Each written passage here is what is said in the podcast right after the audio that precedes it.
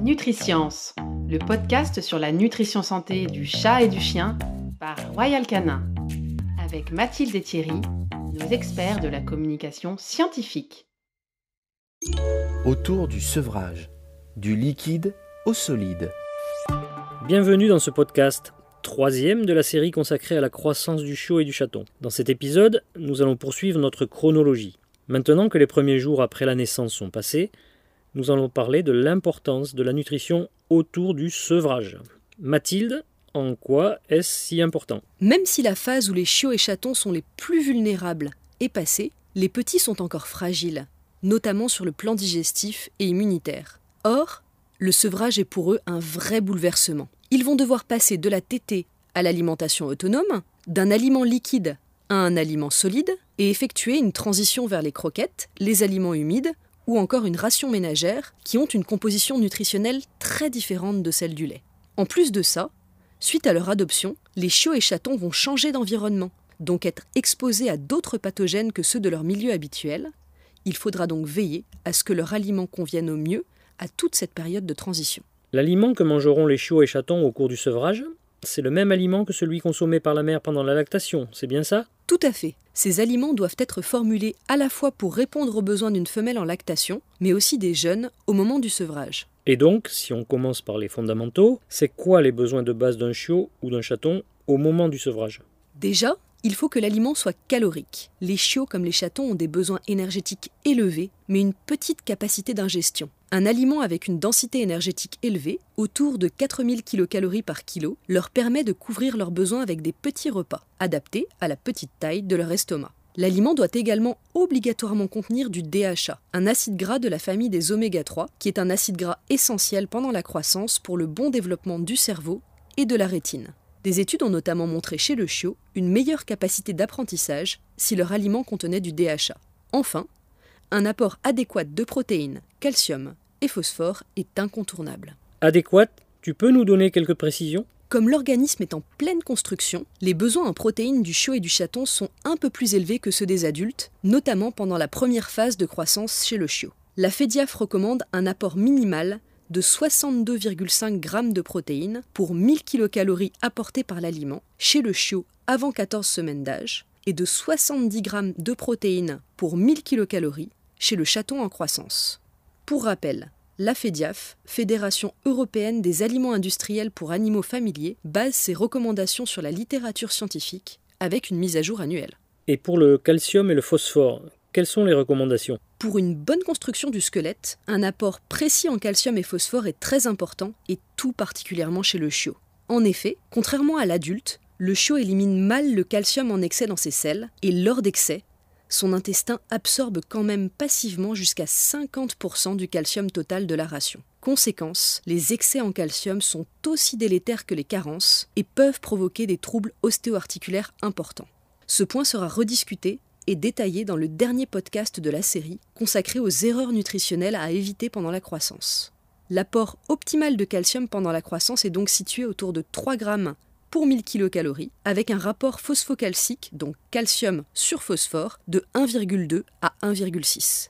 La marge de sécurité est étroite, car le minimum recommandé en calcium est de 2,5 grammes pour 1000 kcal chez le chiot et le chaton. Et chez le chiot, le maximum recommandé est de 4 grammes pour 1000 kcal avant 14 semaines, puis de 4,5 grammes pour 1000 kcal sur le reste de la croissance. Comme tu vois, pas question d'être imprécis, l'apport doit être bien calibré. Je vois ça. Et tu disais tout à l'heure que le système digestif des chiots et chatons était encore fragile. J'imagine donc que les aliments croissance doivent être particulièrement digestibles. Tout à fait Thierry. Le système digestif des chiots et chatons est encore immature au moment du sevrage et ils n'ont pas la même aptitude que les adultes à digérer les différents nutriments. Les aliments devront donc être riches en lipides, le nutriment le plus digestible, et l'apport en fibres devra être réduit, vu que celles-ci ne sont pas digestibles. On ne réduit pas pour autant le rapport à zéro, car les fibres restent très intéressantes pour la santé intestinale, notamment le psyllium et les prébiotiques comme les fosses et les mosses il faudra également choisir des sources de protéines et d'amidon particulièrement digestibles, comme le riz par exemple.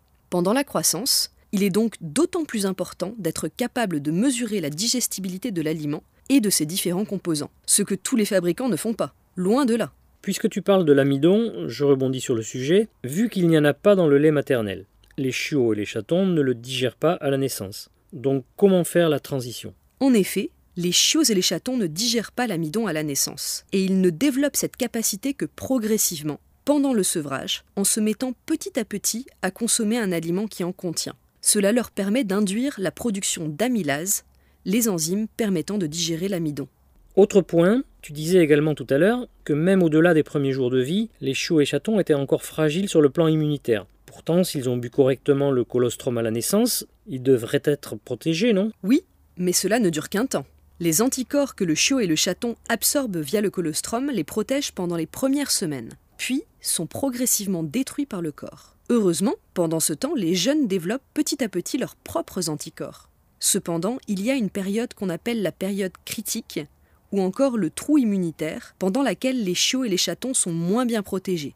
Il n'y a plus assez d'anticorps maternels dans le sang, et pas encore assez de leurs propres anticorps pour être correctement protégés.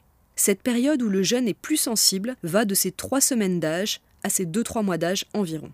Pas de chance, cette période va aussi coïncider avec le sevrage et le changement d'environnement qui amène un stress et confronte les chiots et chatons à de nouveaux pathogènes. Et est-ce qu'il est possible de soutenir le système immunitaire via la nutrition? Oui, il a été prouvé que certains antioxydants, comme les vitamines C et E, la lutéine et la taurine, permettaient une meilleure réponse vaccinale des chiots et des chatons. S'ils mangent un aliment enrichi en antioxydants, ils vont répondre plus fortement et plus rapidement à la vaccination en produisant plus d'anticorps que les jeunes mangeant un aliment sans antioxydants.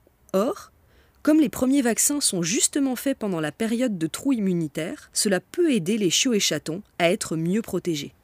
Les prébiotiques sont aussi particulièrement intéressants car, comme chez les enfants, la plupart des maladies dangereuses pour le chiot et le chaton sont des gastroentérites, comme la parvovirose chez le chiot ou le typhus chez le chaton. Or, le rôle des prébiotiques est justement de favoriser un microbiote sain.